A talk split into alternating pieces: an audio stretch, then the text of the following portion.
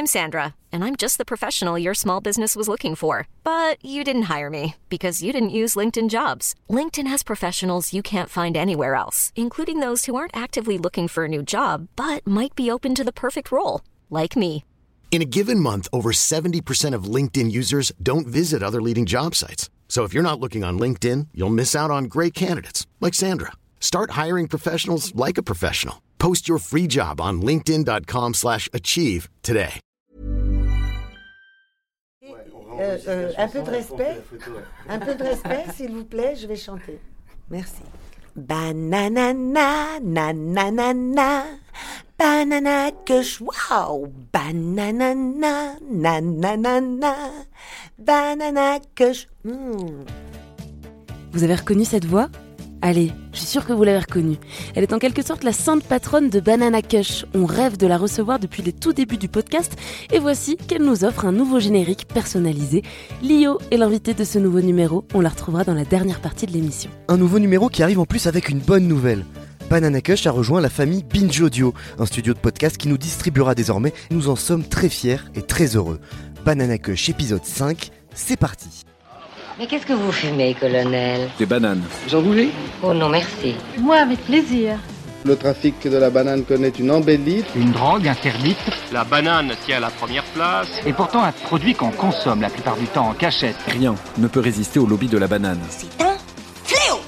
Banana Kush, le magazine des cultures du cannabis. Camille Diao, Christophe Paillet. Bonjour et bienvenue dans Banana Kush, le podcast des cultures du cannabis. Parce que même si elle est toujours illégale en France, la weed est incontestablement devenue un fait social et culturel, qu'il y a beaucoup de choses à en dire et que du coup, il vaut mieux en parler. On en a donc discuté en long, en large et en travers avec Lio, l'inoubliable interprète de Banana Split et amoureux solitaire. Lio, maman de 6 enfants, avec qui nous avons abordé la question qui servira de fil rouge à ce numéro, celle de la parentalité.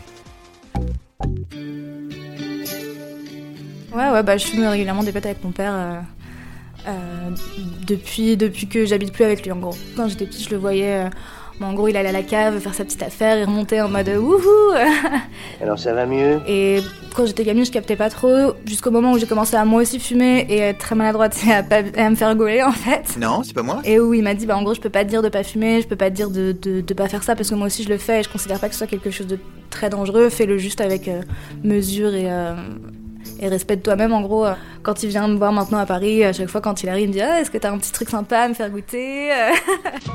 C'est notre petit secret. Banana Kush, le magazine des cultures du cannabis. Banana split for my baby. A glass of plain water for me. La France voit grandir sa toute première génération de parents fumeurs et ça pose un certain nombre de questions. Qui sont ces parents qui fument? Peut-on raisonnablement continuer quand on incarne l'autorité parentale? Faut-il se cacher? Faut-il en parler à son ado? Si oui, comment? Et quelles conséquences sur sa future consommation? Eh bien, toutes ces questions, on les a posées à Lara et Momo, un couple de quarantenaires qui abrite sous leur toit une ado de 16 ans. Ils nous ont reçus chez eux, dans les Hauts-de-Seine, pour nous expliquer comment ils concilient leur consommation quotidienne de weed et leur parentalité.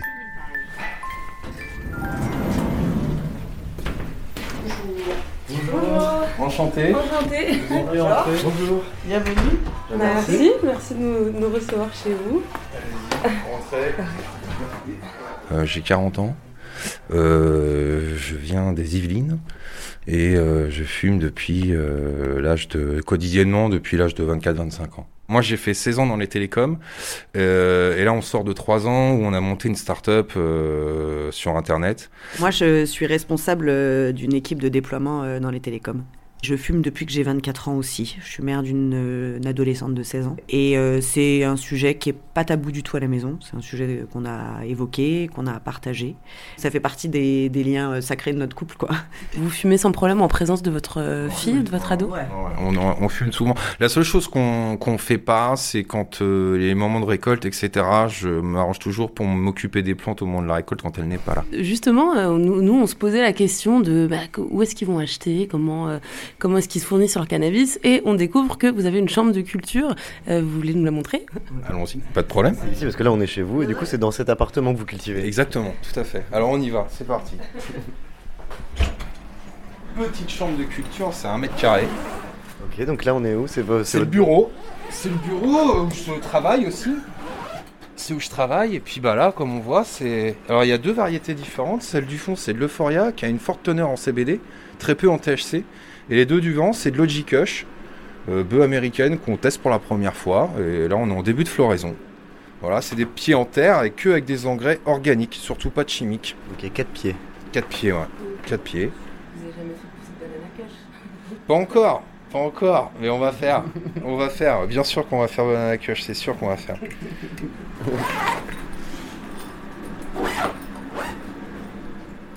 Vous avez toujours euh, fumé devant elle. À partir de quel moment vous en avez parlé avec elle? Comment ça s'est passé en fait? En fait, moi, j'ai réussi à, à lui cacher euh, pendant euh, jusqu'à temps qu'elle ait 8 ans. Et en fait, euh, son père, euh, qui a, a vendu la mèche, en fait. C'était une manière pour lui de se venger de moi pour une quelconque raison. Parce que il vous êtes la avec son père. Ouais, il était nul là-dessus. Et euh, du coup, euh, elle m'en a parlé. Au début, elle s'en est pas trop rendue compte, elle a pas trop compris. Et puis après, au fur et à mesure du temps, je pense que ce qui a vraiment été marquant pour elle, c'est l'arrivée de la chambre de culture. Voilà, Jusque-là, euh, c'était un peu abstrait. L'arrivée de la chambre de culture, ça n'a pas été facile. Elle l'a pas très bien vécu. Euh, donc c'était, bah, c'était en 2014, donc euh, ouais, ça va faire 5 ans, elle avait 11 ans. Et, euh, et ça, Il n'y a pas très très longtemps, parce que j'ai énormément de communication avec ma fille. On parle de tout. Et je lui ai déjà dit, euh, depuis qu'elle est petite, je lui ai déjà dit, un jour probablement, tu auras des choses à me reprocher. Évidemment.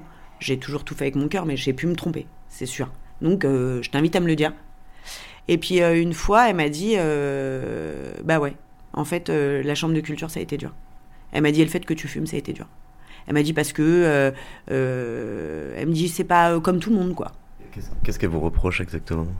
Je pense que c'est, en fait, c'est l'image de dehors. En fait, je pense que c'est, c'est pas, c'est, c'est pas par rapport à ce qui se passe à la maison, parce que on est, enfin, on est fusionnels elle et moi depuis toujours. On a vécu longtemps à deux, donc on était un vrai couple.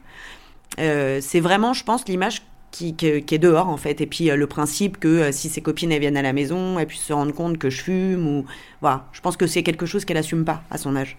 Comment vous lui avez expliqué la, tout- la toute première fois, en quels mots euh, vous lui avez dit euh, que vous fumiez, pour quelles raisons vous fumiez Vous lui avez expliqué? Ouais, ouais, je lui ai dit que. Ouais, ouais, bien sûr, je lui ai dit qu'il fallait pas qu'elle le fasse aussi, parce qu'elle était beaucoup trop jeune.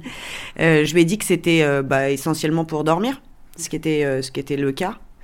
Qui était, et qui était aussi pour me, me, can- me canaliser, me calmer. Et donc, après, euh, elle l'a pas vu pendant longtemps, je fumais pas trop devant elle, elle allait se coucher. Euh, Bon, c'était pas un problème. Après, c'est l'adolescence, hein, ça rentre dans le salon. euh, Qu'est-ce que tu fais? Bon, voilà quoi. Là, ça, ça, ça- ça pose des questions. Bon, bah, évidemment, là, on est confronté à ça. Et euh, vous lui avez dit que c'était euh, quand même illicite, qu'il fallait pas raconter trop à l'extérieur, que maman elle fume, etc. Ouais, je lui ai dit. Pour la chambre de culture aussi, c'était ça aussi. Je voulais pas que ses copines elles rentrent dans la chambre de culture, enfin dans, la, dans le bureau où il y a la chambre de culture. Et je lui ai dit euh, que c'était interdit par la loi. Je lui ai dit on pourrait avoir des problèmes. Donc euh, il faut pas le dire. Donc elle l'a pas trop dit. Après, je pense qu'à certaines copines, elle l'a raconté aussi parce que ça devait être trop drôle, quoi. Donc euh, notamment sa meilleure copse, à mon avis, elles ont dû aller faire des squats dans le bureau quand on n'était pas là pour voir un peu comment c'était. Ses- potes, tout ça, il y en a beaucoup qui, qui fument et malheureusement, euh, ça fait déjà longtemps qu'ils fument puisqu'ils sont déjà à une consommation quotidienne à 16 ans, ça veut dire qu'ils fument au moins depuis 3-4 ans, des mauvais produits et ils voient que par ça. Et, euh, et ça, elle, ça la gêne par contre. Parce qu'elle se rend compte que bah, ses potes, en fait, ils, se retrouvent qu'autour de ce sujet-là et il n'y a rien d'autre en fait. Et c'est triste, elle trouve ça triste. Elle déteste ça. Elle a son, son, son amoureux qui est qui fume un peu et ça pour elle c'est un véritable problème par contre ça c'est le vrai problème quoi. Est-ce que justement vous l'avez, euh, à son arrivée, à, son entrée dans l'adolescence, mis en garde euh, sur les méfaits de, de consommer du cannabis quand on est trop jeune? Est-ce que vous l'avez éduqué euh, à tout ça? Ouais, ouais, ouais, elle sait que. Je lui ai dit ça, c'est. Là, t'es beaucoup trop jeune. Et il faut vraiment que, que tu grandisses. Et quand tu grandiras, bah, on verra quoi. Puis on le sait tous aujourd'hui, de commencer à fumer jeune, c'est pas bon. Euh, il faut fumer le plus tard possible, quand on- une fois qu'on est adulte, le cerveau il est fini de se, se former, parce qu'on sait que ça, ça a des graves conséquences sur, le- sur le cerveau. Et je pense qu'il y a un gros travail à faire en France là-dessus. C'est pas évident quand même d'imposer euh, un interdit à son enfant quand euh, devant lui on, on consomme euh, soi-même. Comment, est- comment est-ce que vous réconciliez ça? Aujourd'hui, l'alcool, on fait quoi? On fait pareil.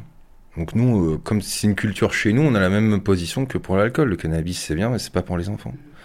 Euh, il faut être responsable. euh, euh, voilà, donc euh, on a toujours eu ce discours-là avec elle là-dessus. Et même quand on parle avec ses potes, etc.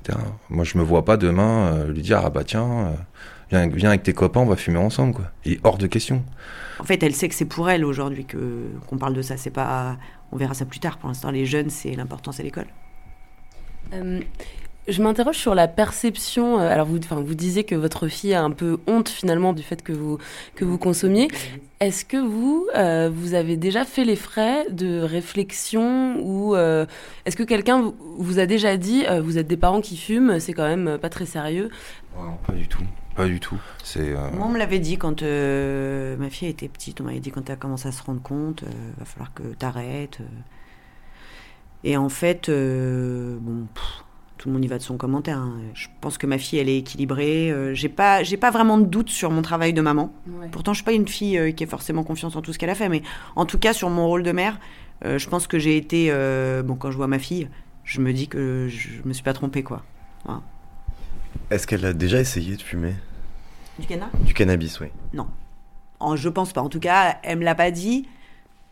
Je j'y crois vraiment pas. La clope, je pense que oui. Je pense qu'elle a testé la clope. Moi aussi. Mais euh, le canard, non, parce que bah, elle, elle connaît tellement ce que c'est, en fait, qu'elle s'en fout royal, je crois. Ouais, ouais, ouais. C'est vraiment pas un truc qui est. Je crois pas du tout que c'est un truc qui l'attire, quoi. Et le jour où ça arrive, euh, vous réagissez comment? Bah, j'espère qu'elle sera. euh, ouais, plus tard possible. J'essaierai de la dissuader si elle est trop jeune, parce que je veux que qu'elle qu'elle fasse ça, mais vraiment le plus tard possible, quoi. Euh, pas, pas à 18 ans où là je veux qu'elle fasse ses études, qu'elle cartonne, et c'est ça l'important. Et si euh, un jour euh, elle a 30 ans et elle fume parce que finalement elle a essayé, elle aime bien, ça vous posera pas de problème Est-ce que vous, à cet âge-là, à ce moment-là, vous serez prêt à partager un pétard avec elle ou jamais? Oh, je pense que si, hein. Je pense que je, bah, je pense que si. Je vois pas pourquoi, quoi. Euh, je pense que si. Si un jour elle a 30 ans et dans sa vie elle me dit maman je fume, bah, je lui dis bah, bah, ramène ton boule, on va fumer un jour ensemble. We have no bananas. Banana Kush, We have no bananas today. Camille Diao, Christophe Paillet. Alors d'abord, on retrouve ce sentiment ado d'avoir à se planquer. Quand ils sont tout petits, euh, on se planque pas, c'est eux qui vont dormir. Quand ils sont un peu plus grands, euh, on attend vraiment le moment où ils vont se coucher. Puis ils grandissent, plus ce moment où ils vont se coucher euh, arrive tard. Et donc, euh, plus on élabore des, des stratégies. Papa disparaît, euh, papa va se reposer, papa va s'isoler parce qu'il a besoin de bosser. Allez, allez, allez, lit. Papa, t'es lourd. Et puis il y a l'époque où on se planque mais plus personne n'est dupe. Vous me prenez pour une buse? J'ai toujours euh, refusé de fumer devant les enfants. Si les questions euh, viennent, ben, on y répond. Et si elles viennent pas, on les anticipe pas. Elle fume, euh, Lola? Ça va pas, non. Et elle t'a déjà vu fumer? Bah, j'évite, quoi. Ah, Julien, il nous fait une guerre, il déteste la drogue. Se cacher, hors note, se cacher, telle est la question. Et en attendant de retrouver Lio, quoi de mieux que l'éclairage d'un expert pour tenter d'y répondre? Vous vous souvenez peut-être de Stanislas Spilka On l'avait rencontré dans l'épisode précédent de La Weed et des Meufs. D'ailleurs, j'en profite si vous ne l'avez pas encore écouté. Filez vite, le faire, c'est indispensable. C'est vrai, Joe, t'aurais dû l'écouter. Stanislas travaille à l'OFDT, l'Observatoire français des drogues et toxicomanie. En gros, son boulot, c'est de mieux comprendre les usages des drogues des Français par le biais de l'enquête statistique. Bref, il fait parler les chiffres. Et voilà ce que disent les chiffres concernant cette nouvelle génération de parents fumeurs et les possibles conséquences sur la consommation de leurs ados. Ce qui joue aussi énormément à l'adolescence, c'est l'usage des parents. On a aujourd'hui des populations adultes au-delà de 30 ans, 35 ans, et donc des gens en âge d'être parents qui déclarent des usages de cannabis, ce qu'on n'observait pas il y a 20 ans. hein. L'usage de tabac influence positivement la consommation euh, de l'adolescent. L'usage d'alcool influence positivement la consommation probable d'alcool de l'adolescent.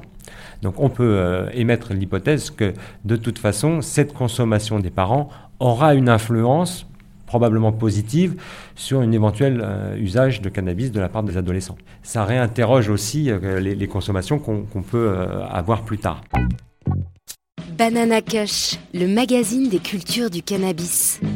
C'est incroyable hein, comme on se faisait fumer dessus.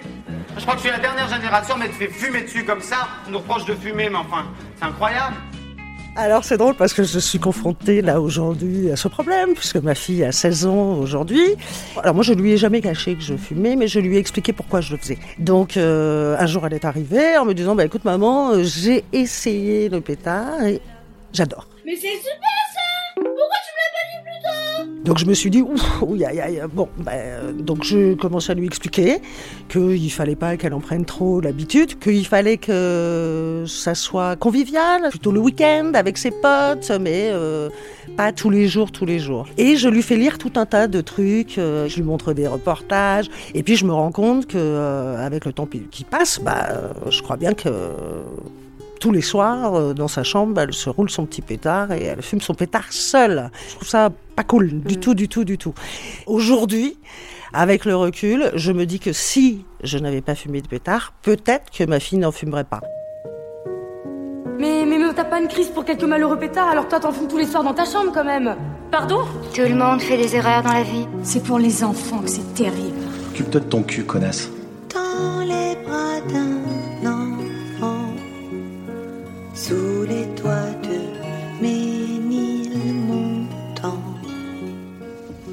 Voilà, elle s'appelle euh, Lio, elle a 16 ans et demi, elle est mignonne comme tout. Eh bien ça y est, nous arrivons dans la toute dernière partie du podcast et il est l'heure de retrouver celle que l'on vous promet depuis le début, Lio. La chanteuse nous a reçus avec sa fraîcheur et sa liberté de ton habituelle dans sa loge à quelques heures du tournage d'une émission de télé. On a discuté space cake, maternité et porte jartel, balancé sur Coluche et Alain Chamfort et surtout, on s'est bien marré. Bonjour Léo. Bonjour, bonjour Camille. Et merci d'avoir accepté cette invitation dans Banana Cush. On commence toujours par une question traditionnelle. Quelle fumeuse êtes-vous? Bah, une fu- fumeuse quotidienne. Je, je fume de l'herbe, du pas, pas forcément avec du THC, parfois du CBD aussi, mais j'adore parce que j'adore l'odeur. Et j'adore à quoi je l'associe, qui est vraiment le moment où c'est fini, où je reviens à moi et où j'en ai terminé avec tout- toutes les luttes incessantes qui sont rudes. Alors depuis combien de temps Quand est-ce que ça a commencé? Pas tôt, en revanche, euh, à mes 24 ans. Et c'était très épisodique au début. Disons que je suis devenue une, une fumeuse réelle dans, en début des années 90, donc j'avais 30 ans. Moi qui suis venue ici, qui ai commencé à chanter à 16 ans, qui avait autour de moi des gens qui prenaient de la coke, qui faisaient des choses pas possibles au palace et tout, je n'ai jamais fait rien de ça et j'ai pas fumé avant mes 24 ans. Je suis sage comme une image, sage comme une image. Voyez? Qu'est-ce qu'il explique? Je sais pas. Je pense que l'attrait de l'interdit a aussi quelque chose de très très fort.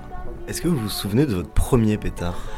Je me souviens tout à fait du premier pétard, qui d'ailleurs n'était pas un pétard, qui était une petite boulette de, de shit plantée dans une aiguille sous un verre. Et c'était des Californiens qui travaillaient avec Alain Chamfort, désolé, je te balance Alain. Ryan, il s'appelait. Ryan est venu faire l'ingé son sur Amour toujours, mon deuxième album. Et un jour, il reçoit une enveloppe, il était aux anges. Et dans cette enveloppe, il y avait deux shit. Tout le monde avait l'air très heureux. Moi, je n'avais jamais fumé de ma vie. Et, et franchement, j'ai pas du tout aimé. Ça m'a fait beaucoup tousser. Euh, j'ai pas aimé. Et après, euh, quand j'ai été passer des vacances ah, où il y avait des tas de gens, il y avait Nicolas Perrac, il y avait Alain, il y avait moi, et il y avait la cuisinière de Coluche, connue pour ses pace cakes. Incroyable, elle faisait des gâteaux. Oh, magnifiques au chocolat et à chiche. Les space cakes les plus dingues. Et j'ai eu les plus belles crises de rire que j'ai eues de ma vie. Et là, je me suis dit, non, franchement, c'est pour moi ça. Quelle drôlerie, quelle joie, quel moment de, de pur bonheur. Mais vous savez, on est là, on parle de ça, les gens, ils, vont penser qu'on est dingue. Mais qu'est-ce que c'est que d'ouvrir une bonne bouteille de pif et d'être un peu pompette? C'est exactement la même chose, les gars. Et ça fait pas plus ni moins de dégâts. Et aujourd'hui, quand vous dites quotidiennement, euh, vous fumez comment? Vous fumez quand? C'est le soir? Vous avez des rituels? Je fume le soir, voilà, devant, devant la télé ou en lisant un livre. euh, je dois dépenser euh, quoi 80 euros par, euh, par mois? Donc quand même une somme. Que de l'herbe, je fume pas de hachis, c'est trop violent pour mon foie. Et en général, euh, toujours fumé, euh, roulé en pétard ou est-ce que vous avez aussi d'autres... j'ai- j'ai aussi le petit vapeau, vous voyez, où on fume sans rien. Euh, Pax? C'est mon fils qui me l'a offert. Ouais, parce qu'il il aime pas me voir fumer du tabac. Et c'est comment alors du coup de consommer avec un vapeau? Moins fun, je trouve, parce qu'il y a moins ce rituel de sortir la petite boîte, euh, de, de, faire son petit mélange. Moi, j'ai l'impression que je suis une cuisinière quand je fais, tu vois. Je peux plus, oh, comment, ah non, c'est ça. J'aime bien. Puis de faire des de- de faire des beaux pétards bien roulés, j'aime beaucoup. Puis aussi, je me rends compte de mon, de mon niveau de, de stress quand je roule, parce que ceux qui ressemblent à des doigts, ça, ça veut dire que je suis très, très stressée. Et quand je les fais très, très, très beaux, et avec une grâce inouïe, extrêmement élégant, alors là, c'est que je suis tout à moi, tout à mon... Je me dispose moi-même. Je n'ai jamais pris d'antidépresseur et j'ai jamais pris d'anxiolytique alors que je suis une très grosse anxieuse et que dans ma vie m'est arrivé des choses mais vraiment très violentes. Moi je pense que c'est l'herbe qui m'a permis de, de, de, de dépasser tout ça. En fait je me sens bien avec l'herbe. C'est tout simplement ça. Moi ça me ça m'aide énormément à gérer mon stress quotidien.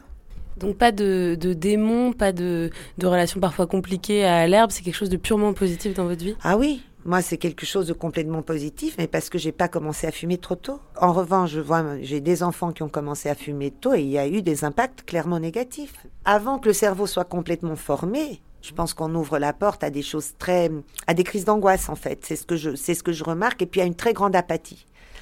Mais parce qu'on commence à fumer trop tôt. C'est ça le problème. Moi, je suis pour l'information, je suis pour parler des choses. De toute façon, il n'y a pas d'avancée qui va dans le sens du bien-être de l'humanité sans qu'il y ait des ratés. Ça n'existe pas. On n'a pas la science infuse, on n'est pas des êtres parfaits. Donc oui, je pense que l'herbe devrait être totalement dépénalisée et complètement libre à l'achat pour les gens de plus de 21 ans. Voilà. Et après, les jeunes feront toujours leurs conneries. Hein Mais il n'y a pas besoin de leur faciliter. Je crois que c'est ça notre rôle d'adulte. Justement, vous êtes euh, aussi une, une mère, une maman. Comment euh, vous gérez ça? Ou vous avez euh, géré ça en tant que C'est fumeuse ma faute qu'ils aient commencé à fumer. Ils m'ont vu fumer avec beaucoup de décontraction et ils n'ont pas démarré par l'herbe. C'est j'en ai fait des fumeurs de cigarettes. Alors que moi, je ne suis pas fumeuse de cigarettes. Donc je me sens très responsable de ce point de vue-là. Et ça, c'est, quelque chose que je vis mal. hein. Je, le dis clairement. Je pense qu'on a... On n'a pas à fumer dev- devant ses enfants quand ils sont petits, pas avant qu'ils aient 18 ans. Je pense qu'il faut pas le faire, vraiment. Je le referais pas si c'était à refaire. Comment est-ce que vous leur avez parlé? Du, du cannabis Est-ce que vous leur avez expliqué? Est-ce que vous fumiez? Est-ce que vous avez fait de la pédagogie? Ou est-ce que c'était juste quelque chose de naturel? Ah ben oui, oui, on s'en parlait, mais je pense que, que même, même là, je, moi qui suis pour être dans la transparence et parler, je pense que clairement, il y a des âges pour, des âges pas pour, et que j'étais pas très, pas assez consciente. J'étais clairement une enfant de 68, avec il est interdit d'interdire, euh, sous les pavés la plage, et, et que c'est très bien que ça existait, parce qu'on a besoin de ces outrances-là pour avancer et pour défaire des choses qui, qui sont des chapes de plomb pendant des années, mais on fait des dégâts aussi, c'est normal, on apprend, c'est une expérience.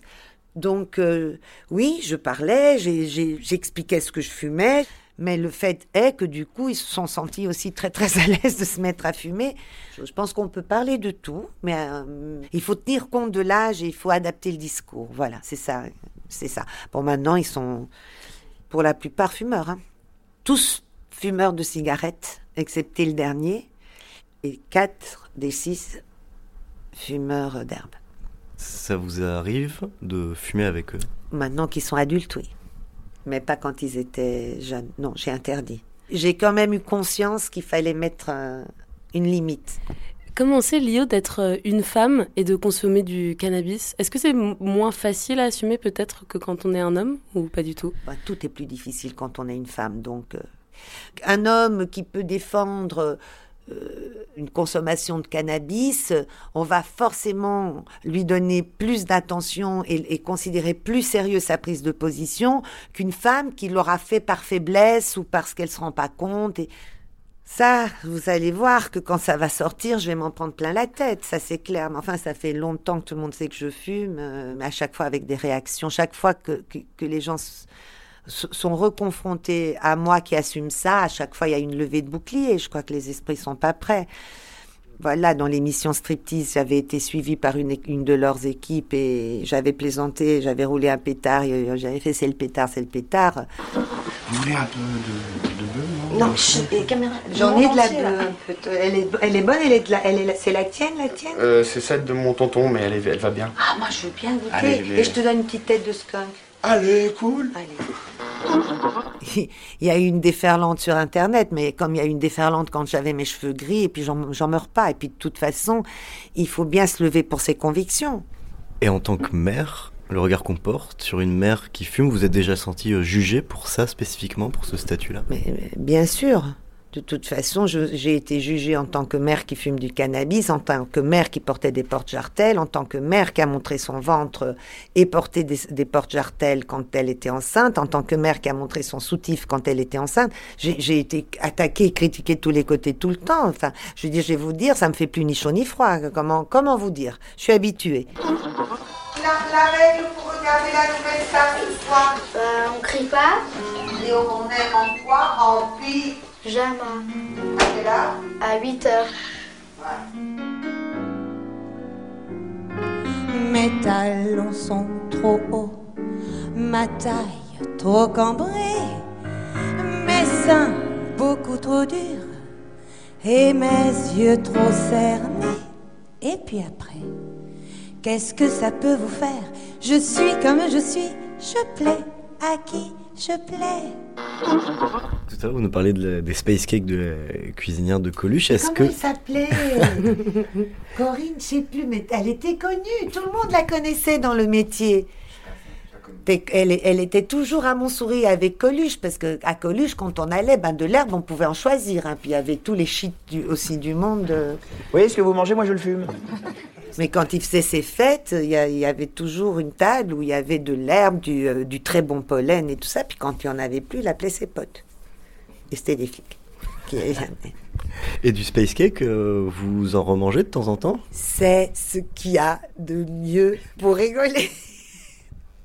ce qu'il faut faire, c'est très attention parce que quand ça monte, ça monte d'un seul coup et parfois les, les novices en mangent trop. Et donc du coup, après, ils sont tout à fait perturbés parce qu'effectivement, il faut vraiment faire attention. Mais c'est ce qu'il y a de mieux. Pour moi, c'est la consommation la plus ludique. C'est quoi votre recette? Un gâteau au chocolat pur et puis je râpe du pollen euh, dedans. Voilà, c'est ça le parfume, c'est très très bon. Et je prends un pollen d'excellente qualité. Et c'est bon au goût. C'est vraiment délicieux. Vraiment délicieux. Ben, merci Léo pour cette recette. Et merci de nous avoir raconté une nouvelle fois de si jolies histoires. On a une tradition avec nos invités dans Banana Cush en fin d'émission, c'est de partager une petite banane. Euh, Est-ce que vous acceptez de partager cette banane avec nous? Ben oui, mais moi j'ai rien. J'ai j'ai ri- j'ai rien. Non mais nous on est venus avec notre banane. Ah on- ben très bien, mais bien sûr. Pour que je vous partage remercier. volontiers. Ce qu'on va faire Léo, c'est qu'on va terminer l'émission, puis on se retrouve dans 5 minutes pour la banane de fin. Ça marche alors. Je suis amoureux de Lio. Banana Kush, J'ai vu chanter dans la radio. Camille Diao, J'aimerais bien lui offrir des cachous. Christophe Paillet. Je me suis d'abord rendu compte qu'il y avait un truc chelou qui se passait le soir, à vrai dire. Je me rendais compte que mes parents, après le repas, partaient dans leur chambre et qu'ils revenaient après, qu'ils étaient un peu, un peu calmes et tout. Et en fait, j'ai jamais calculé ce que c'était. C'était un espèce de moment mystérieux et je pense que mes parents avaient réussi à instaurer le fait que c'était leur moment qu'il fallait pas les déranger à ce moment-là. Et un jour, je suis partie en vacances euh, chez un des amis de mon père. Il y avait une petite boîte sur la table et j'ai ouvert la petite boîte et j'ai trouvé de l'herbe dedans et je lui ai dit mais c'est quoi ce truc? Il m'a dit ça c'est de la drogue. Tes parents aussi, tu sais, ils fument de la drogue. Et là j'étais là non mais c'est impossible. Pas mes parents. Non, c'est. Et quand je suis revenue, je suis tombée sur leur grosse plaquette de shit. Euh, j'ai commencé à euh, euh, jeter dans les toilettes euh, chaque fois que je trouvais de la weed ou, du shit. Un cavalier qui surgit lors de la nuit. On se mettait à plusieurs parce qu'on était plusieurs euh, fils d'amis. quand on partait en vacances, il y avait plusieurs parents qui fumaient. On jetait tout leur matos, donc les mecs ils se retrouvaient coincés dans une maison sans, sans rien à fumer. Ils étaient dégoûtés, nous on avait tout jeté. On a été hyper chiants. Bande de petits cons. Jusqu'à ce que vers euh, 12-13 ans, on se dise Ah mais sinon on peut aussi leur voler. Ça, c'est du plan de bataille.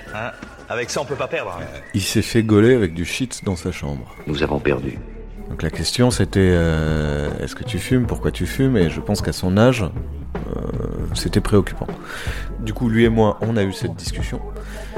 Et euh, de cette discussion, il est apparu que, en fait, euh, il planquait du shit qui était à moi parce qu'il était inquiet.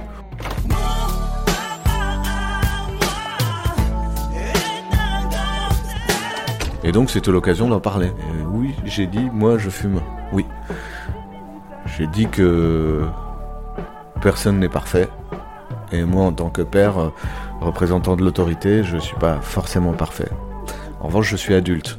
Je fais des choix responsables. Et j'ai le droit de sortir du chemin et d'assumer les conséquences de mes actes. Pour être teenager, 16 ans. Mais je suis oui, je suis.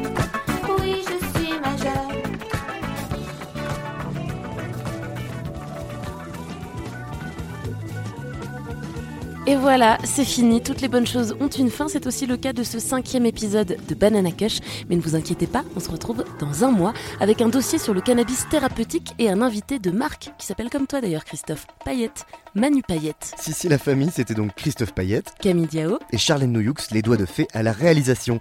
Retrouvez Banana Cush, un podcast distribué par Binge Audio sur iTunes, Deezer, Spotify, SoundCloud et toutes les plateformes et applis. Et comme de coutume, n'oubliez pas de rester jusqu'à la fin du générique pour la dégustation de la banane de fin avec Lio. Salut Ciao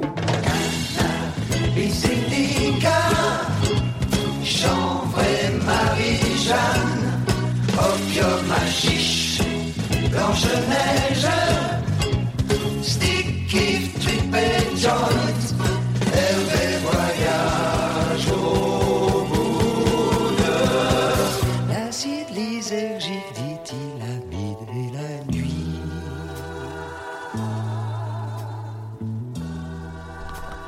c'est l'heure de la banane de fin avec euh, vous, Lio. Est-ce qu'on vous laisse entamer la banane Ah peut-être si, c'est ce que je préfère. C'est les entames. même, mais même dans la viande, hein. c'est les entames que je préfère. J'aime entamer, que voulez-vous? Alors ici, on, on- on est dans les loges. Ce soir, vous allez tourner une, une émission de télé. Euh, c'est- c'est courant les bananes dans les loges comme ça?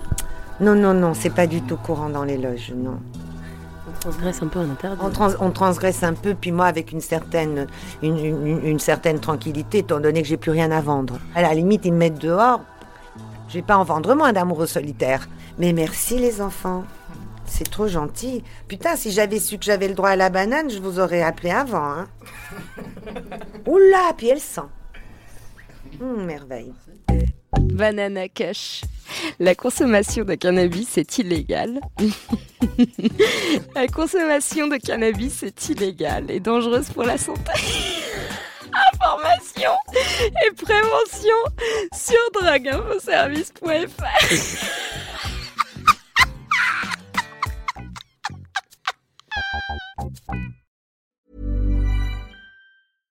when it comes to your finances, you think you've done it all. You've saved, you've researched, and you've invested all that you can.